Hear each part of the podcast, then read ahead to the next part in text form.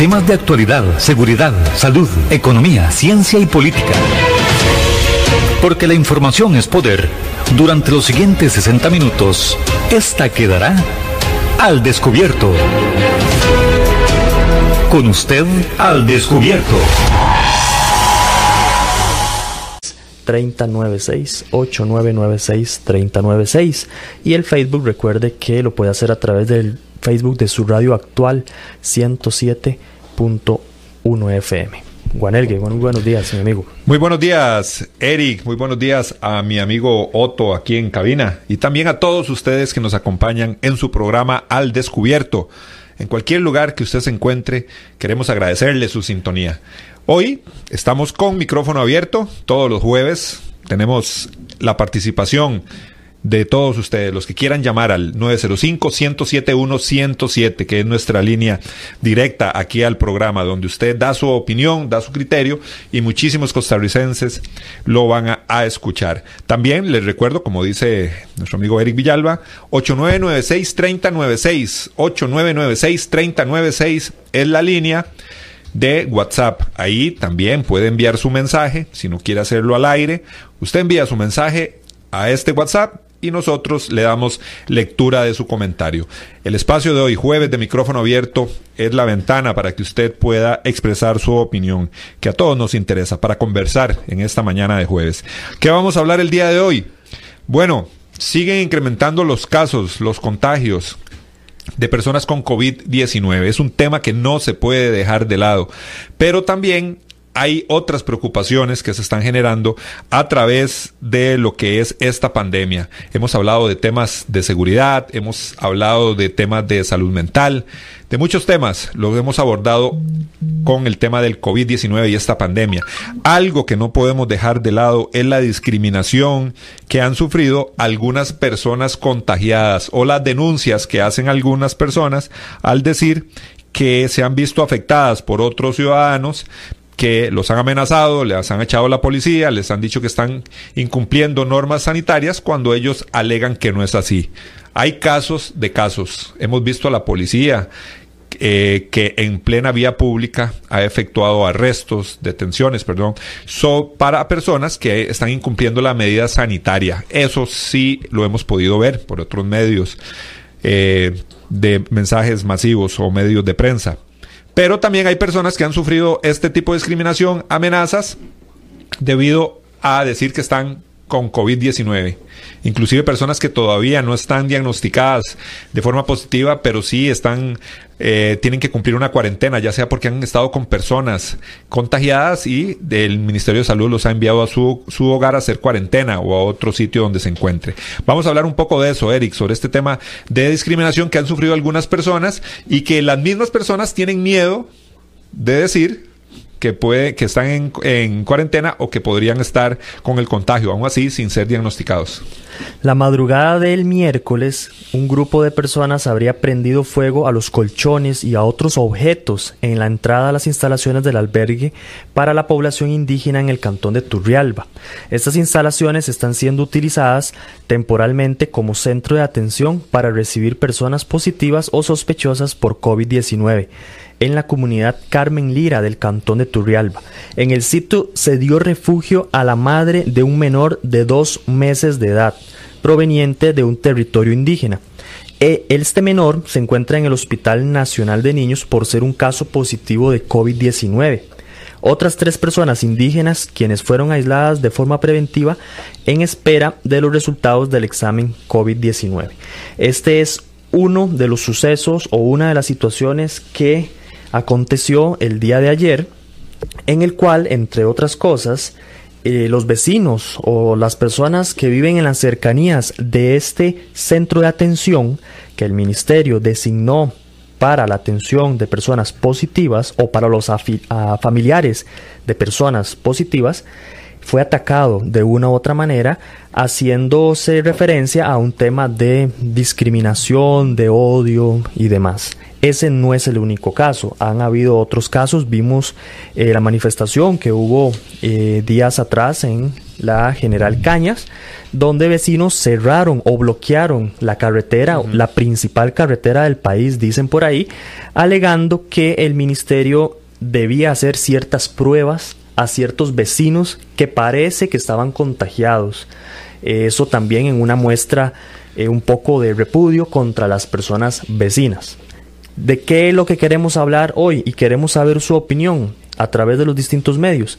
Queremos saber si está bien lo que estas personas están haciendo a la, hora de manifestarse, de pedir o exigir sus derechos para que se contenga o se tenga en lugares distintos o más protegidos a estas personas positivas o si por lo contrario es una muestra clara de discriminación, de xenofobia, de todo lo que ustedes le quieran llamar. Recuerde que nuestro número de teléfono es el 905-107-107, línea directa para que usted opine sobre este tema. Estamos viendo temas de discriminación, xenofobia con el tema del COVID-19 en las comunidades la gente se preocupa cuando se dan cuenta de que un vecino puede tener eh, o eh, dar positivo en la prueba de COVID-19, principalmente en estos lugares donde hay más aglomeración de personas, donde hay más confinamiento, hacinamiento, digámoslo de esta forma. ¿Qué haría usted a todas las personas que nos escuchan, ¿qué harían ustedes si saben que su vecino de a la par está contagiado? Y que no está en un centro hospitalario y se le ordena que esté en la casa. ¿Se sentiría preocupado? ¿Tendría miedo de contagiarse? ¿O, por el contrario, la persona que se mantiene en la casa no significa un riesgo para los demás, ni siquiera para los vecinos? Queremos saber su opinión. Tenemos una llamadita, Otto. Muy buenos días. Muy buenos días. ¿Su nombre, caballero? Don Edgar, ¿qué le parece esta situación? Hay gente que se está manifestando, que está atacando, inclusive gente que está positiva con COVID-19. Cuál, ¿Cuál es su opinión en torno a este tema?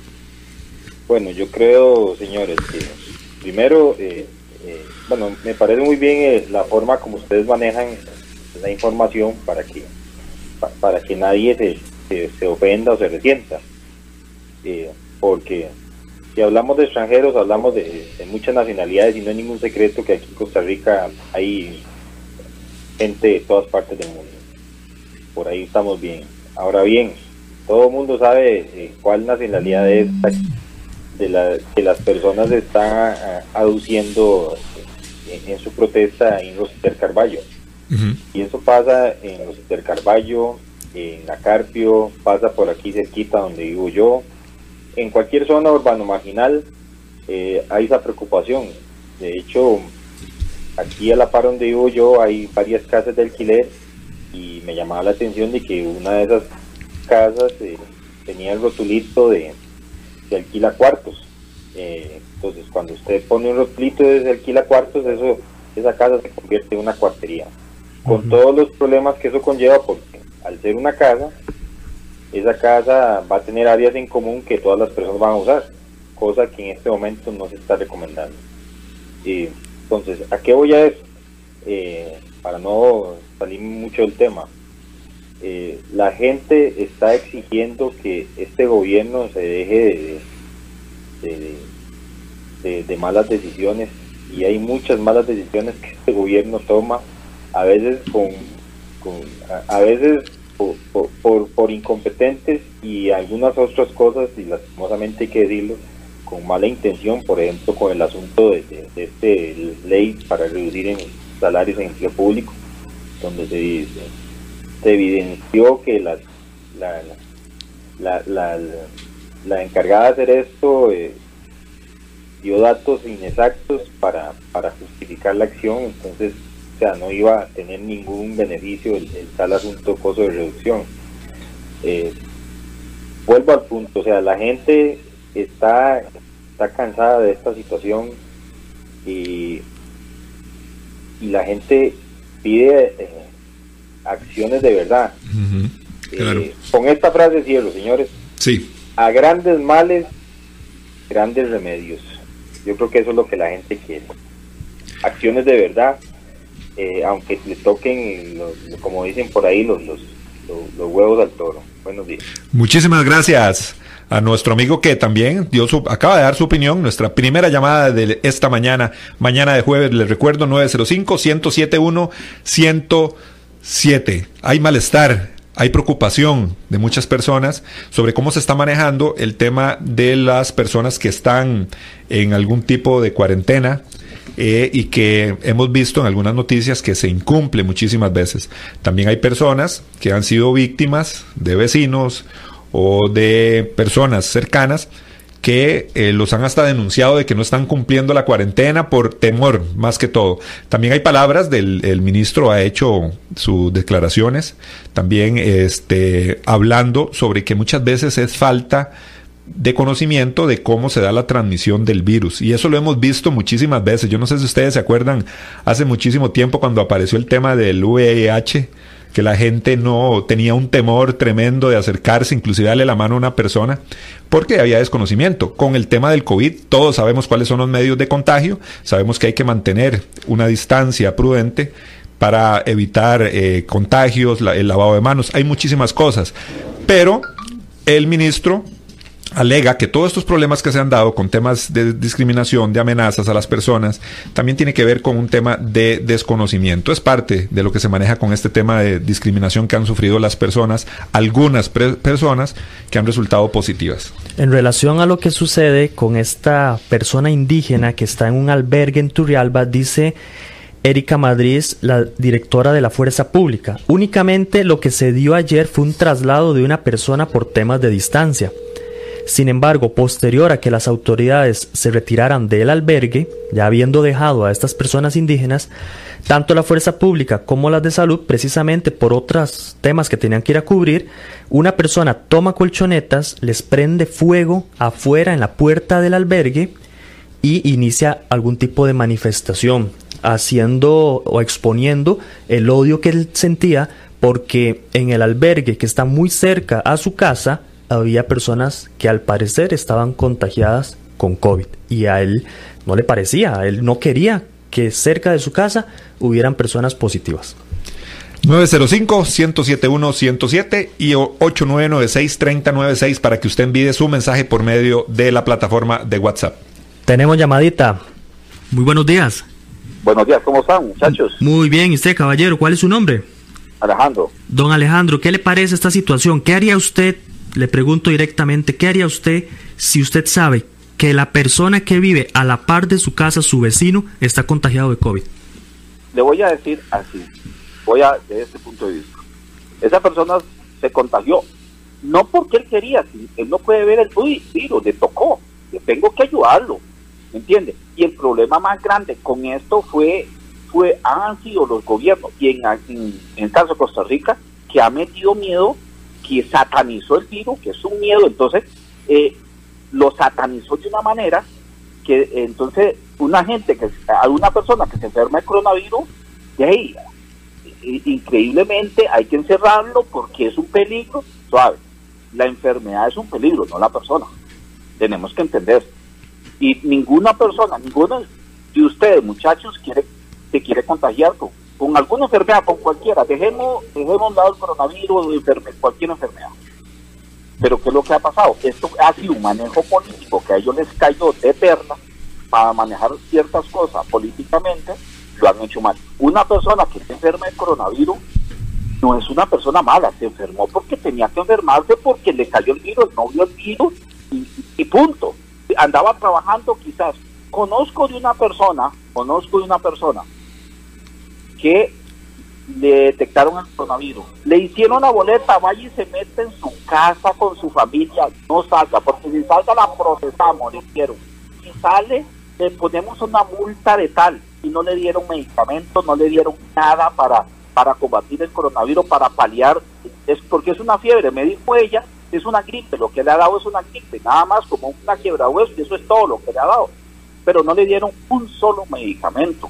Y vea muchachos, esto es político, el manejo político que se ha venido aquí ha sido exagerado, vulgar, sinceramente así, vulgar, porque no han manejado bien. Usted no, usted tiene que decir desde el principio, va, a venir este virus, las personas que se van a contagiar no es porque quieren, tenemos que ayudarlas, pero no lincharlas.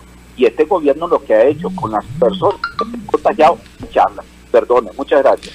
Muchísimas gracias al caballero que nos dio su, su opinión. Recuerden que, según lo que parece, casi que todos vamos a tener que estar contagiados en algún momento. La gente, Guanelgue, está enojada, muy enojada con el gobierno.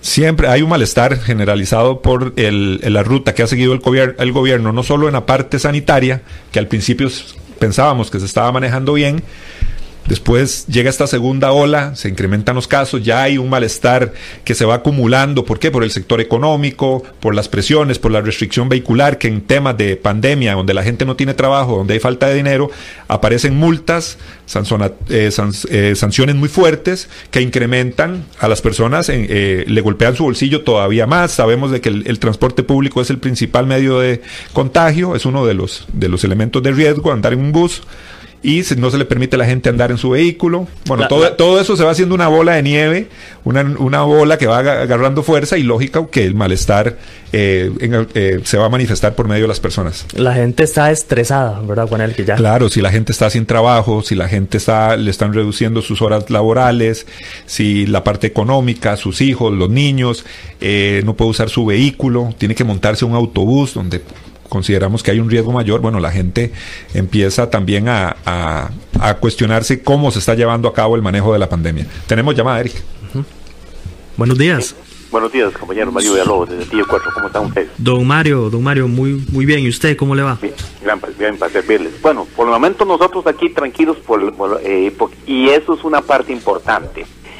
Yo no sé si incluso hace unas semanas atrás, el 1322, que es la línea COVID, se llaman, creo, eh, tuvo que hacer una pequeña variable en su servicio de, información al público y empezar a incluir personas que atendieran a, alguien, no tanto para informarle cómo son el, cómo la forma de contagio, cuáles son las medidas sanitarias, cosas que ya conocemos y aprendimos casi todos con la, eh, con la pandemia del H1N1 y creo que, que llamaban la gripe aviar y después con la fiebre, con la gripe porcina.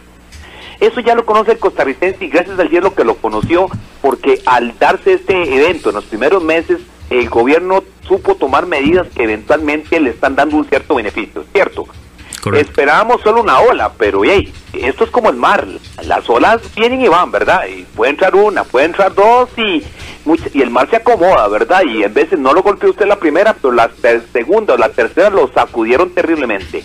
Y el costarricense por primera vez está aprendiendo lo que es vivir realmente bajo una enfermedad que es muy común para todos, pero no nadie nos sabe manejar y es el problema que le pasa al 1322 y a mucha otra gente, el estrés. Esas grandes preguntas que ustedes y que todo el mundo se hace. ¿Cuándo va a pasar esto? Esto es tan grave como lo pintan. Ah, algún día van a inventar la vacuna o hay un medicamento. Eh, la gente se va a terminar de contagiar a todo el mundo, nos vamos a morir todos. No hay respuesta a las preguntas. Y entonces eso martiriza a la persona. Dice, ¿y qué? Y eso va a hacer que yo pierda mi trabajo, porque él va a decir, ah, tiene COVID, despedido. Eh, o mire, una persona este, con una máscara, no puede entrar aquí. Este, y, entonces la gente dice, no, no, no, no, eso está mal, me están quitando la libertad y todo eso, me están, eh, eh, no, no sé qué más hacer, y el gobierno no te da una buena idea tampoco, y lo único que trata de hacer es detener el flujo del volumen de agua de esta pandemia, el volumen que se nos viene, que viene golpeando al bañista en ese momento que somos nosotros, y nos dice, definitivamente, esto, esto va a acabar con todos. No, esta pandemia nos está enseñando dónde tenemos puntos débiles, por lo cual en realidad primero, tenemos un punto débil en el estrés y es en la educación. ¿Qué es lo que pasó con esta reacción contra estos indígenas? Una persona que estresada no ha aprendido la diferencia de una enfermedad contagiosa a una enfermedad realmente destructiva. El COVID no está siendo tan destructivo como parece. Ha habido peores enfermedades. Tenemos la herencia de una. Se llamó la tuberculosis. ¿Y qué nos quedó como eso? Un hospital abandonado allá por carretera hacia Tres Ríos que se llama el Sanatorio Durán, que todavía es un lugar donde fantasmas de muertos aparecen, dicen, según lo que contaban ayer los amigos que invitaron ustedes en su programa. Bueno, y, uno dice, ay carachos, y entonces la gente se murió y eso era un lugar como de apartarse. En realidad, hace tiempo no sabemos de la tuberculosis. Aquí en Costa Rica se pareció otra cosa muy terrible, que era la poliomielitis. Ya casi no la vemos. Así la gente eh, antes se parecía la viruela, eh, la escarlatina, y ya casi no las vemos. Es más, lo más común que había todavía es la malaria del paludismo y hace tiempo no estamos hablando de ellos. ¿Por qué? Porque el sistema de salud se ha ido modernizando. Nuestro país tiene ventajas, pero una principal ventaja es la comunicación y ahí se está fallando y el sistema educativo es responsable de eso. Ahora, los medios de comunicación están tratando de salvar un poco la situación, pero no, como tampoco hay especialistas en este campo, nuestro doctor este médico del Ministerio de Salud, el doctor Daniel Salas, es epidemiólogo, nos puede dar de su visión de la epidemiología física, pero hay otras cosas que nadie sabe valorarlas, casi no hay epidemiólogos sociales, políticos, económicos, cuesta mucho encontrar ese tipo profesional. Entonces necesitamos el apoyo. Pero la gente lo primero que debe aprender es que de muchas pandemias y de muchas guerras, de muchos desastres, hemos salido vivos. Eso indica que la raza humana tiene capacidad de supervivencia. Entonces las personas lo que deben entender es que está empezando a probar sus sistemas de supervivencia y la gente entonces debe entender que sus sistemas se van a poner a prueba para detectar dónde están fallando, dónde se requiere afinar la, la, la, maquinaria. Y eso no podemos detenerlo. Hay que ser claros, el COVID en algún momento dejará de matar tanta gente y se convertirá en algo tan común como fue la H1N1 y las otras, porque en realidad no sé, esas pandemias no han, terminaron eventualmente, pero el virus de vez en cuando ataca. Igual que el ébola, que el antrax, que atacan un momento y después desaparecen. Se llaman endémicos, por eso. Es la tercera fase de estas cosas. Pero en realidad el pueblo debe aprender y estamos siendo entrenados para justamente sobrevivir esa tensión. Nos falta aprender eso. Como país tenemos muchas ventajas y nuestro sistema de salud ha sido uno de los grandes éxitos de este país. Debemos conservarlo. Pero si ese sistema, por nuestra propia seguridad, nos pide un poquito de esfuerzo, hay que aprender la siguiente fase, que es el esfuerzo para después que ya no nos agarre descuidados, otra pandemia de futuro que pudiera causar peores daños que estos. señores, hay que lidiar con el estrés. ¿cómo? aprendiendo que esta humanidad y Costa Rica por particular ha sobrevivido muchas tragedias. Seguiremos adelante, perderemos gente en el proceso, tal vez no mucha por suerte y espero que así sea, pero mucha gente dejará y aprenderá a manejar el temor, el estrés y tal vez seamos mejores ciudadanos, mejores personas, mejores humanos de aquí en adelante. Que pasen buen día ustedes y la audiencia de la 107.1. Gracias, mi amigo. Muchísimos, muchas gracias por ese comentario. Claro, hay que adaptarse, no nos ha quedado de otra. Y hemos aprendido muchas cosas también durante este tema de la pandemia. También hemos visto, como dice el caballero, debilidades que hemos tenido, nos hemos, que hemos tenido como, como pueblo. Hemos visto niveles de pobreza cuando hablamos de cuarterías, que estuvimos hablando, Eric, y todos estos temas, nos damos cuenta de la gran cantidad de personas que están en medio de la pobreza. Siempre vemos números, hay estadísticas, hay números, pero cuando ya vemos personas que viven en cuarterías, hacinados, esta cantidad de personas que hay en, situación de pobreza extrema, ya viéndolo es otra cosa. Entonces, yo creo que son muchas cosas las que hemos aprendido en esta pandemia. Sí, interesante concepto el tema de la pandemia social, que lo mencionaba el amigo, una pandemia social. Quiero, Juanel, y a todas las personas que nos escuchan y nos siguen a través de los distintos medios, quiero contarles o narrarles una noticia que para muchos pasó desapercibida. El 9 de julio, mediante una llamada al 911, se alerta que en una cuartería en el centro de San José hay una femenina sufriendo un paro cardiorrespiratorio. Quien llega o quien da respuesta a esa emergencia es el cuerpo de bomberos, específicamente en Avenida 10 entre calles 5 y 7. Al llegar a la cuartería, la cuartería ya estaba bajo custodia policial, porque días antes se había detectado a una persona positiva en esa cuartería y según el protocolo del ministerio, toda la cuartería se iba a mantener contenida, protegida y en cuarentena. Nadie podía salir ni nadie podía entrar.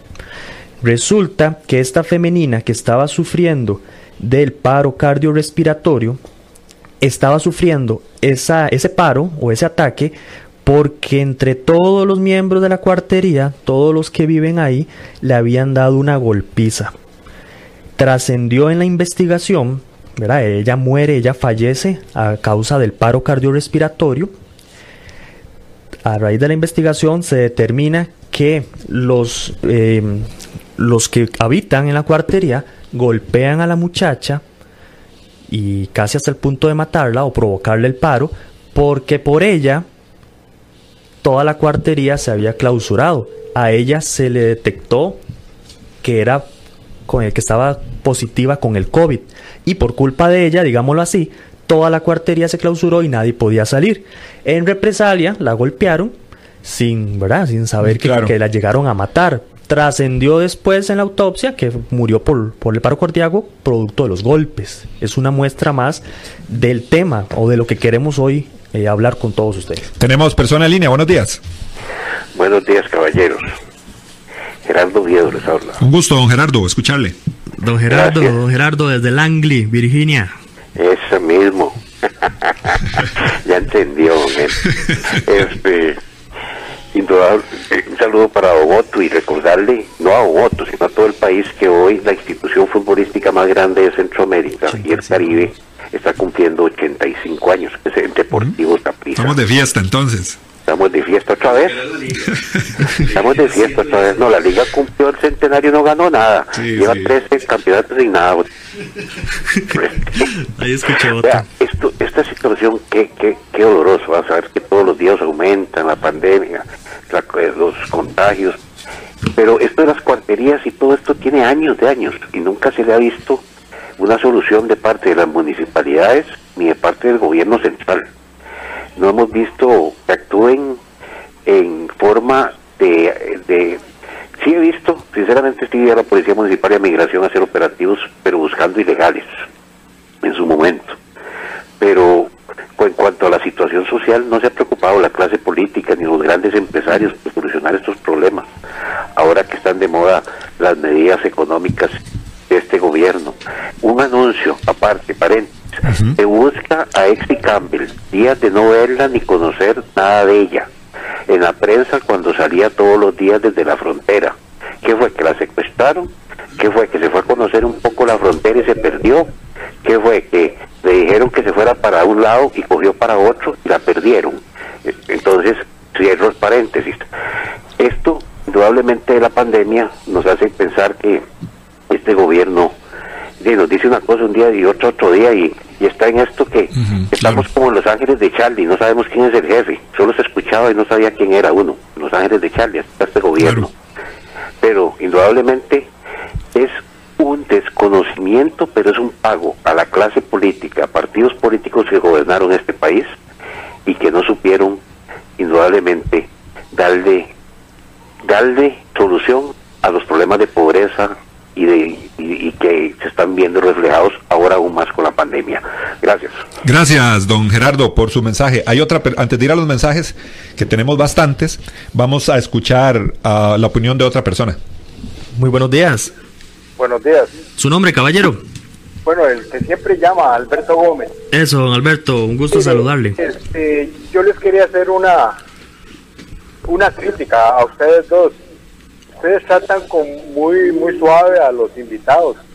El muchacho este, director de la policía municipal, admitió un montón de cosas, que en Costa Rica hay una mafia colombiana, que hay una mafia dominicana, que las cuarterías, o sea, todo el mundo, ¿cómo, ¿cómo se hizo para llegar a 400 cuarterías en San José? Todo empieza por la primera, ¿por qué no atacar los problemas desde el principio? Ah, no, hasta que ya se sale de las manos, entonces decimos, ah, no, no tenemos los recursos, no podemos, no se puede porque son muchos, no se pueden tirar a la calle. O sea, desde que se inventó el borrador, eh, los japoneses inventaron el borrador, todo el mundo quedó bien. ¿Cómo es posible que exista en San José una tierra dominicana? Ahí usted no puede entrar. Y si entra, tiene que pasar rápido porque lo pueden asaltar y ahí es una venta a cielo abierto, como dicen, de drogas y de todo, y, ahí usted no puede hacer nada, un chico no puede este, criticar o decir algo ahí porque ahí le llueve. Entonces, ¿cómo es posible? ¿De dónde está la policía municipal? Porque hacen un operativo cada dos meses esto debería ser continuo. O sea, hacer un equipo fuerte de choque, que no le dé miedo entrar a esos lugares. Aquí hay barrios, el infiernillo en Alajuela, la Carpio y muchos lugares donde la policía le da miedo entrar. Entonces, ¿qué pasa? Que la gente agarra fuerza y hace lo que quiere. Y ustedes, yo les digo, les falta, digamos, ustedes debieron haberle preguntado, "Eh, pero ¿cómo ustedes permitieron que eso creciera tanto? Y más bien le dan la razón de que pobrecitos, que son muchos, que no pueden echarlos a todos a la calle.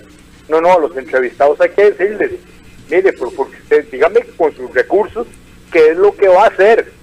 Todo el mundo se desnuda detrás de que no hay suficientes recursos. Usted llama al tránsito, ah, no, no hay oficiales. Usted llama al hospital, las filas están muy largas. Usted va a la corte, no hay chance porque hay muchos casos. En fin, todo el mundo se escuda y nadie hace nada. Muchas gracias. Gracias a don Alberto, también ahí por el mensaje y su crítica constructiva, atacar más a los invitados especiales del programa El Descubierto. Tenemos mensajes. Sí, eh, muchas gracias a, a don Alberto por, por su comentario. Eh, un saludo para Nicole Morales, para John Cortés, por ahí está Cecilia Retana que nos dice, es una discriminación, todos están en peligro de contaminarse, es una pandemia, es un virus por parejo, aquí no hay preferencias, es lamentable que tengan tanta maldad, debemos ayudarnos mutuamente. También un saludo para Melissa Rojas que dice Dios los bendiga. Francisco Padilla, no se vale que te pongan un centro para atender contagiados en tu barrio y tras de eso te traigan nicaragüenses, indígenas, panameños y otras personas que ni siquiera son del sector, con el peligro de que no respeten su cuarentena y salgan a contagiarte. Todo esto son parte de los comentarios que tenemos a través de nuestro Facebook. ¿Tenemos persona en línea? Vamos, tenemos otra llamadita. ¿Cortó? Ok, si tenemos más mensajes, ¿lo leemos o vamos a la pausa? Usted manda, mi estimado amigo. Don Francisco Padilla nos dice a través del Facebook, un gobierno incompetente que manda a los ticos a encerrarse y dejar pasar miles por la frontera. También nuestro estimado amigo Rogelio Alberto Ramírez nos envía un comentario. La pandemia ha desnudado las debilidades en materia migratoria. Más allá del tema humano, que no admite discusión, es un tema de formalidad en el ingreso y permanencia de extranjeros sin distingo de nacionalidad. Por lucro, muchos ticos han sido cómplices en el problema migratorio, que ahora se revela en su verdadera dimensión, haciendo referencia a don Rogelio al tema del ingreso de los extranjeros a nuestro país. Recordemos que, según las medidas que todavía están vigentes, si no me equivoco, ahorita vamos a revisar bien esa información, para el primero de agosto se abren fronteras nuevamente. El presidente, en, en uno de sus comentarios o contestando una de las consultas, dice que se mantiene el primero de agosto la apertura de aeropuertos para el ingreso de extranjeros y la salida de costarricenses. Ok, vamos a revisar bien ese tema. Si alguien también ya lo leyó, bueno, lo puede comentar con nosotros. Tenemos, vamos con otra llamadita antes de ir a la pausa. Buenos días. Buenos días, Adelante, eh, querida amiga, le escuchamos. gracias. Este, viera que, por supuesto que esto es un tema de pura ignorancia, ¿verdad? Pero es que cuando a una persona se le manda cuarentena, ¿quién se responsabiliza que esa persona se quede verdaderamente en cuarentena? Eh, eh, dice, yo sé que a alguien lo pusieron aquí en cuarentena y, y anda alrededor de mi casa, pues yo me voy a molestar. Porque es muy fácil decirle a una persona, va al doctor y le dice, usted es sospechosa, le hacen el examen, esa persona puede- pudiera ser que resulte negativa, pero eso no lo sabe uno. Y uno sabe que pasan a los supermercados y eh, antes de irse a meter a la casa, eh, pasan a hacer compras. O sea, a la persona, ni, yo pienso que es que ni siquiera entiende qué es lo que tiene, que, que es cuarentena. Ujú. Este es un asunto como de, como de muchísima falta de información. Pero yo aprovecho este tema para contarle a los costarricenses que hay un problema, que ustedes todos se aguantan sin que muevan un dedo, y es el fumado en el frente de uno o a la parte de la casa de uno, echándole todo el humo a la casa.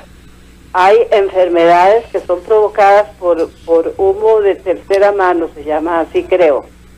Y eh, pues estos, es, este humo que es el que queda impregnado, como, en- como el que tiene el fumador dentro de la habitación, que huele exactamente horrible, que, que está impregnado el tabaco este, en cortinas, en paredes, queda penetrado y esto produce también eh, enfermedades como, como sobre todo de pulmón. Casi tan Entonces, dañino dicen que es eso.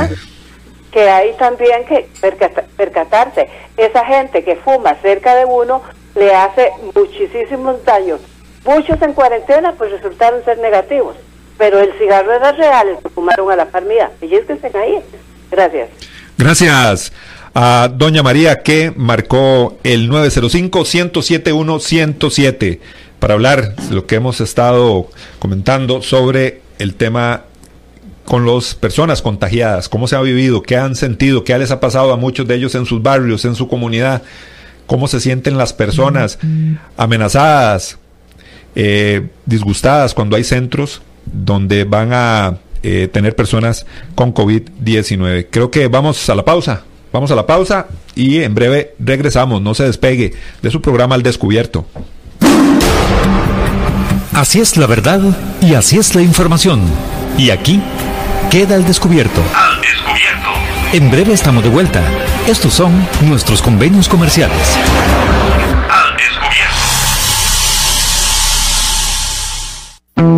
Polígono 38 Especial, el más grande del país, cuenta con 5.000 metros cuadrados dedicados a la práctica y capacitación en materia de tiro deportivo y defensivo. Estamos autorizados por el Ministerio de Seguridad Pública y el Departamento de Control de Armas y Explosivos para realizar las evaluaciones teórico-prácticas para obtener permisos de portación de armas en un ambiente seguro y profesional. Portación de armas, cursos, capacitaciones, alquiler de salas o pistas para disparo bajo techo y al aire libre. Polígono 38 Especial, el más grande del país. Para mayor información comuníquese al 2245-7186, 2245-7186 o al WhatsApp 8449-5811, 8449-5811. Búsquenos en Facebook e Instagram como Polígono 38 Especial.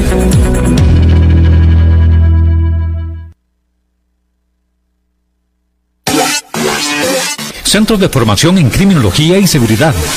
Somos líderes en capacitación en las áreas de criminología y seguridad, asesoría, consultoría, peritajes, armería e investigaciones privadas. Centros de formación en criminología y seguridad. Para mayor información, comuníquese al 2221-7725, 2221-7725 o al WhatsApp 8556-1719, 8556-1719. Búsquenos en Facebook como Centro de Formación en Criminología y Seguridad.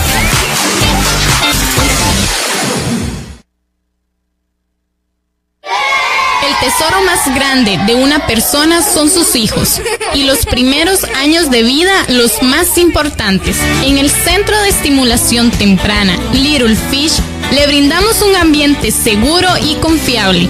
Nuestra oferta académica incluye música, natación, yoga, lesco, inglés, literatura y educación física. Además, ofrecemos clases de natación para niños, jóvenes y adultos.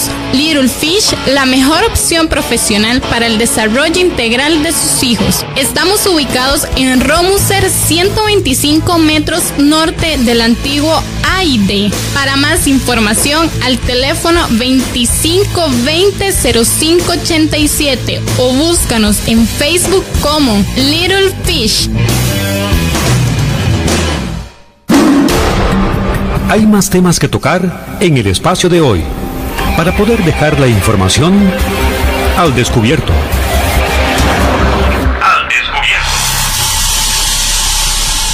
Continuamos con su programa Al Descubierto. Hoy estamos hablando acerca de esa situación que están viviendo los contagiados de COVID que no están en un centro hospitalario. Muchos, como ya sabemos, tienen que realizar su cuarentena obligatoria al interior de la casa de habitación. Muchas personas vecinas se han dado cuenta de que hay una persona contagiada en el barrio y han optado por ciertas represalias. Ya escuchamos el caso que ocurrió en la cuartería. Y también vimos en los distintos medios de noticias eh, las manifestaciones que hubo en la General Caña haciendo exigir un poco más el actuar de, del Ministerio de Salud en la comunidad. Hay otras noticias también, la noticia eh, del indígena, de la, de la familia indígena, que ciertas personas de Turrialba manifestaron, quemaron colchones, etcétera, fuera del albergue que la municipalidad de Turrialba destinó para la atención, para la permanencia de personas contagiadas que eh, de una u otra manera vivían muy lejos, ¿verdad? Como este, el caso de, los indígenas, que son zonas muy remotas del país y les eh, destinaron un lugar más cercano. Juan Elgue, muchos comentarios a través de las distintas redes sociales. El tema para muchos ha sido, eh, un, en palabras de ellos, eh, discriminación. Todas estas manifestaciones en contra de las personas contagiadas. También hay personas, como ya leímos eh, algunos comentarios, en los cuales consideran que cómo es posible que en el barrio mío, donde yo estoy, donde yo vivo, se abra un centro de atención a personas. Es algo arriesgado para algunos. Ese es el malestar que ha presentado muchísima gente. Lo vimos también allá en la zona de San Carlos cuando se estuvo hablando hace unas semanas sobre el ingreso de muchas personas migrantes y que se estaban abriendo estos centros, estos lugares y que la mayoría estaban eh, se estaba utilizando para personas que no eran costarricenses y eso provocaba todavía más un malestar entre la población. Eh, también es lógico que la gente se moleste todos, yo creo que nos molestamos cuando vemos una noticia que una persona que le han dado, le han dicho que tiene que estar en cuarentena, lo vemos ahí eh, prófugo de la justicia casi, digámoslo de, esta forma, ¿verdad? Eh, porque no cumple con la restricción y sabemos que estamos en un momento donde tenemos que acatar esas normas sanitarias. Lo que se está tratando es de contener el contagio masivo, el contagio comunitario que tanto se habla, que parece que ya es inevitable. Pero también cuando vemos a las autoridades que tienen que andar detrás de personas que no cumplen la norma sanitaria, también es eso es, provoca un malestar generalizado con eh, un malestar de la población y eso es algo muy normal. Igual si tuviéramos un, un vecino con restricciones, sabemos que eh, tiene el virus, sabemos que en su casa no va a pasar nada, no, no, vamos a tener contacto con él, que hay que tomar las medidas. Eso es algo lógico que nos lo han repetido como no sé cuántas veces lo hemos escuchado estos meses, cuáles son las medidas de protección. La gente se molesta cuando ya ve que el vecino sale, que anda en la calle y tiene este tipo de medidas y eso sí eh, lo podemos ver que es algo lógico que la persona se pueda molestar, pero mientras la persona cumpla, no creo que no creemos que tenga que haber algún tipo de problema. Nos dice don Ricardo a través de el WhatsApp de su programa Al Descubierto. Pongamos el tema en contexto. Si las personas que están siendo agredidos fuesen los que no están de acuerdo y tienen derecho a pensar así, ¿qué pasaría? Pero por favor, busquemos soluciones y no, no, que, no nos quedemos con el problema. Es peligroso cuando las personas entran en modo de pánico. También nos dice nuestro amigo John Cortés a través del Facebook. Los que tenemos que trabajar corremos el riesgo de contagiarnos y no es porque uno quiere simplemente, no tenemos la economía que otros tienen para poder quedarnos en casa y más cuando hay chiquitos que sacar adelante. Saludos. Vamos con otra llamadita. Muy buenos días. Muy buenos días. Se nos fue esa llamada, pero me dice Otto, no tenemos, no hay llamadita. Recuerde, está la línea habilitada 905-107-107. Es la línea que usted puede marcar. Estamos en micrófono abierto. Los jueves está destinado este espacio para que conversemos, para escuchar su criterio sobre temas del acontecer nacional. Tenemos persona en línea. Buenos días. Eran muchos y parió la abuela. Según INEC, en el informe que acaba de dar, 20.1 el desempleo. Gracias. Gracias a nuestro amigo. Sí, es un dato que se está moviendo en estos momentos en redes sociales, que el impacto eh, de la crisis está llegando a un 20%, 20,1% de personas desempleadas en nuestro país. Lamentable esos datos eh, que se están dando en este momento. Tenemos personas. Nos dice nuestra amiga Cecilia, el Ministerio de Salud debe aplicar medicamento y no dan nada. Llegan al hospital ya mal con neumonía. En Florida cambiaron el protocolo, están dando medicamentos. Los hospitales privados sí están dando medicamentos. Vamos con llamadita. Se nos fue, se nos fue esa llamada. Que si pueden eh, esperar un segundito en línea mientras leemos los mensajes, mientras damos criterios, sería perfecto. Pero estamos con líneas abiertas para que usted participe en esta mañana. Tenemos ahora sí, persona en línea. Buenos días. Ah, aló. Caballero, Buenos su- ¿cuál es su nombre? César Castro Tames, ¿De dónde nos llama, don César? de Boicochea. Ha sido oyente, ¿verdad? Sí, señor, gracias por su preferencia. Denos su Eh, mensaje. Con mucho gusto, Eric y Juanes. Este, sí, eh, es que esto es una cuestión de solidaridad y humanismo, digamos. Los que están aislados en las casas deben quedarse ahí como muchos nos hemos quedado sin estar contagiados, ¿verdad? claro. Y los vecinos ser solidarios y más bien si averiguar si hay que llevarles comida o algo, ¿verdad? A la puerta, como dicen, al garaje. Y ellos eh, mantenerse ahí mientras utilizan los medicamentos que se recomiendan caseros o, o médicos para eso. ¿verdad? Y otra cosa es el aislamiento de los contaminados en, en albergues o en guarderías. Deberían haber albergues comunitarios para esas personas que están ahí en guardería, en, ¿cómo se llama? Guarderías, en, en- ¿cómo se llama esto? En cuarterías, ¿verdad? Cuarterías. Sí, esto es una situación mundial y así se vivió en las pandemias de los siglos pasados y ya en la época de Jesucristo con la lepra, los leprosos que los aislaban, era más triste, no se les podían acercar y tenían una campana para que no se acercara a la gente, ¿verdad? Recuerda. y, y ahora sí, en la época moderna con internet, todo eso, ser solidarios y tanto el que está en cuarentena eh, como el que no lo está, el- el- la parte de la comunidad, ¿verdad? solidaridad y humanismo es difícil, pero hacer eso. Y vea usted cómo el ser humano saca su parte fea, negativa en hacinamiento. Eh, se vuelve la, la fiera, no el ángel, sino el demonio que tiene ahí de origen ¿verdad? Hay que sacar el apoyo mutuo, como las hormigas y las abejas. El ser humano tiene esas dos partes, ¿verdad?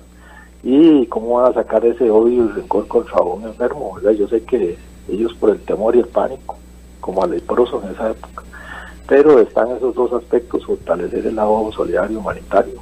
Esperemos que después de esto, con esto, con lo que siga, desarrollar ese solidarismo en general, ¿verdad? Eh, muchísimas gracias, eh, muy amable, muy buenos los programas. Gracias, don César. Gracias por marcar nuestra línea y haber dado su comentario. Comentarios muy válidos, todos los que las personas expresan. Recuerden que este programa lo diseñamos nosotros para que usted hable, comparta. Es un programa hecho para ustedes. Así lo, lo diseñamos desde un inicio, desde que empezamos con este programa al descubierto. Jorge Ruiz nos dice a través del Facebook, la reforma fiscal le dio un malestar enorme al sector privado. Ya desde ahí el gobierno metió su propio virus al pueblo. También Ricardo Hernández Suárez, ¿por qué el gobierno tiene que cuidar a las personas? Yo me cuido y cuido a los míos. Eso no se llama responsabilidad perso eso se llama responsabilidad personal y social. No podemos encerrarnos por temor.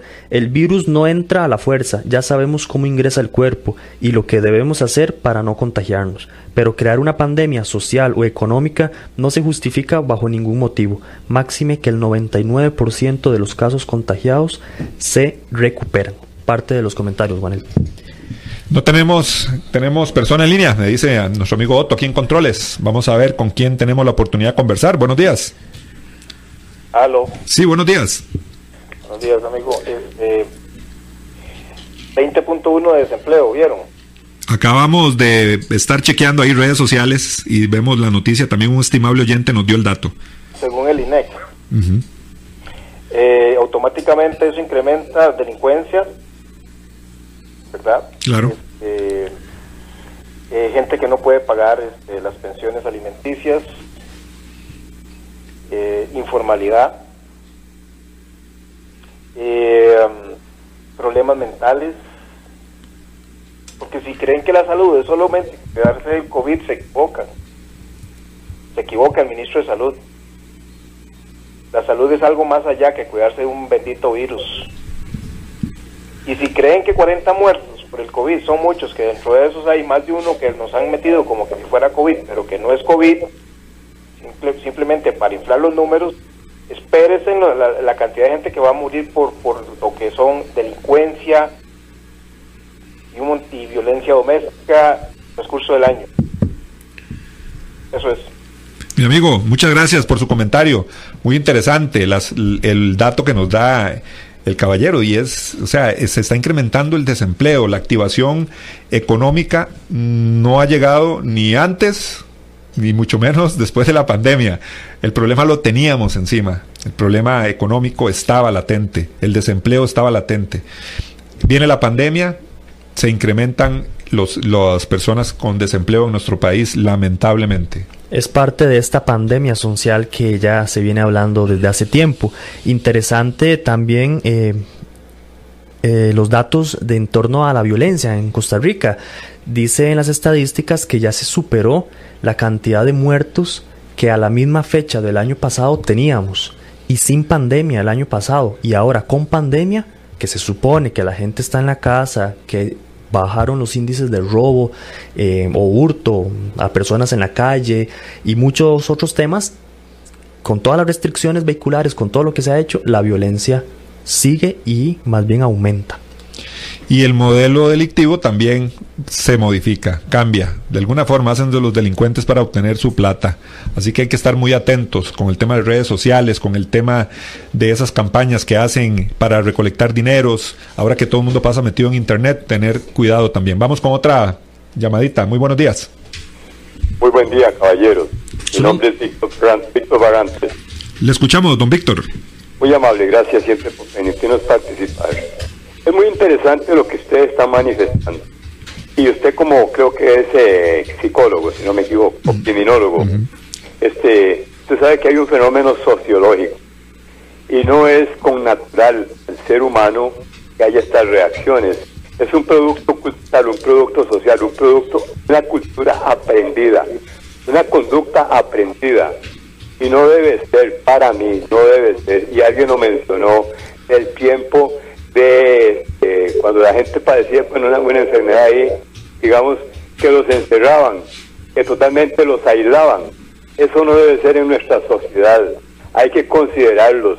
Ellos no son culpables de que hayan adquirido esta situación. A veces la condición socioeconómica, desgraciadamente dichosamente, impulsa a la gente a tener que salir. ¿Por qué vamos a llegar a de cuestiones a despreciar a una persona a totalmente... Eh, usted sabe mejor que yo lo que es la reprobación social. Es el castigo más grande que hay, el rechazo social. En lugar, como es un señor allí muy bien, en lugar de solidarizarnos y entender que estas personas están necesitadas de una u otra forma, no necesariamente tenemos que estar a paz, pero debemos de ayudarlos. Pero en realidad, ese desprecio, ese rechazo, esa reprobación social es desgraciadamente, partamos de esa premisa y veámoslo así, desgraciadamente eso obedece a la escisión de clases sociales, a la división de clases sociales. Usted pertenece a un grupo, yo pertenezco al otro. Como usted está diciendo ahí, me puede contaminar. Eso no debe ser en una sociedad que se considere este, solidaria, racional, y de alguna manera en una civilización que estamos avanzando en bien de todos y no en bien de unos pocos en detrimento de la mayoría. Buen día, muchas gracias y sigo aprendiendo. Gracias a don Víctor Barrantes por su llamada, por su comentario. Vamos con mensajes. Jaime Arturo nos dice, esas cuarterías, si ustedes investigan, pertenecen a una verdadera mafia que se aprovecha de la pobreza de muchos inmigrantes nicaragüenses. Es una pobredumbre, son gente millonaria los que administran esto. Incluso hay políticos protegidos, dice don Jaime. También don Alberto Valverde, veámoslo así, de una manera coloquial. Es como que su vecino y junto a toda su familia se le meta a su casa para que los mantengan de gratis. Y usted cargue, cargue con todo porque no ha sabido administrar su economía financiera. Esto es igual con el gobierno de Nicaragua, sus indocumentados y Costa Rica. Años de que se dé esta situación y ahora es peor con esto de la pandemia. También don José Martín nos dice a través del WhatsApp de su programa Al Descubierto, los dueños de las líneas de autobuses están en la obligación de aportar mascarillas a cada persona que aborda las respectivas unidades de transporte público. Es un deber es una obligación, haciendo referencia a todas estas medidas que el gobierno ha tomado o no ha tomado en torno a la pandemia. Llegó el tiempo de despedirnos. Muchísimas gracias a todos ustedes que con amabilidad nos escucharon, que tomaron el teléfono y marcaron la línea aquí en cabina, que también enviaron sus mensajes al teléfono de WhatsApp. Recuerden que para nosotros es un placer compartir con todos ustedes, hacer este programa para escuchar opiniones diversas en el tema, un tema de acontecer nacional en este momento hablando de lo que nos afecta a todos, que es la pandemia. Eh, gracias eh, de mi parte, Juanel Gutiérrez, ha sido un placer compartir con ustedes esta mañana. Eric, nos vamos. Nos vamos. El día de mañana tenemos viernes de perfiles al descubierto. Perfiles al descubierto es una sección de su programa en el cual traemos a una persona que de una u otra manera, manera haya influido en la sociedad costarricense, que, que queremos eh, exponer y queremos conocer un poco más y que ustedes conozcan de quién se trata. El día de mañana nos acompaña el señor periodista don Marcelo Castro. Don Marcelo Castro es ese, ese señor que veíamos en Canal 7 dando las noticias a eso del mediodía. Ya está pensionado, pero vamos a tenerlo aquí con nosotros y eh, hablar un poco acerca de su vida, de su carrera a través del periodismo y de todo lo que él tiene para comentarnos. Muchas gracias de antemano a todos y recuerde su cita es de lunes a viernes a eso de las 10 de la mañana a través de Radio Actual 107.1. Temas de actualidad, seguridad, salud, economía, ciencia y política. Porque la información es poder. Esta ha quedado al descubierto. Al descubierto.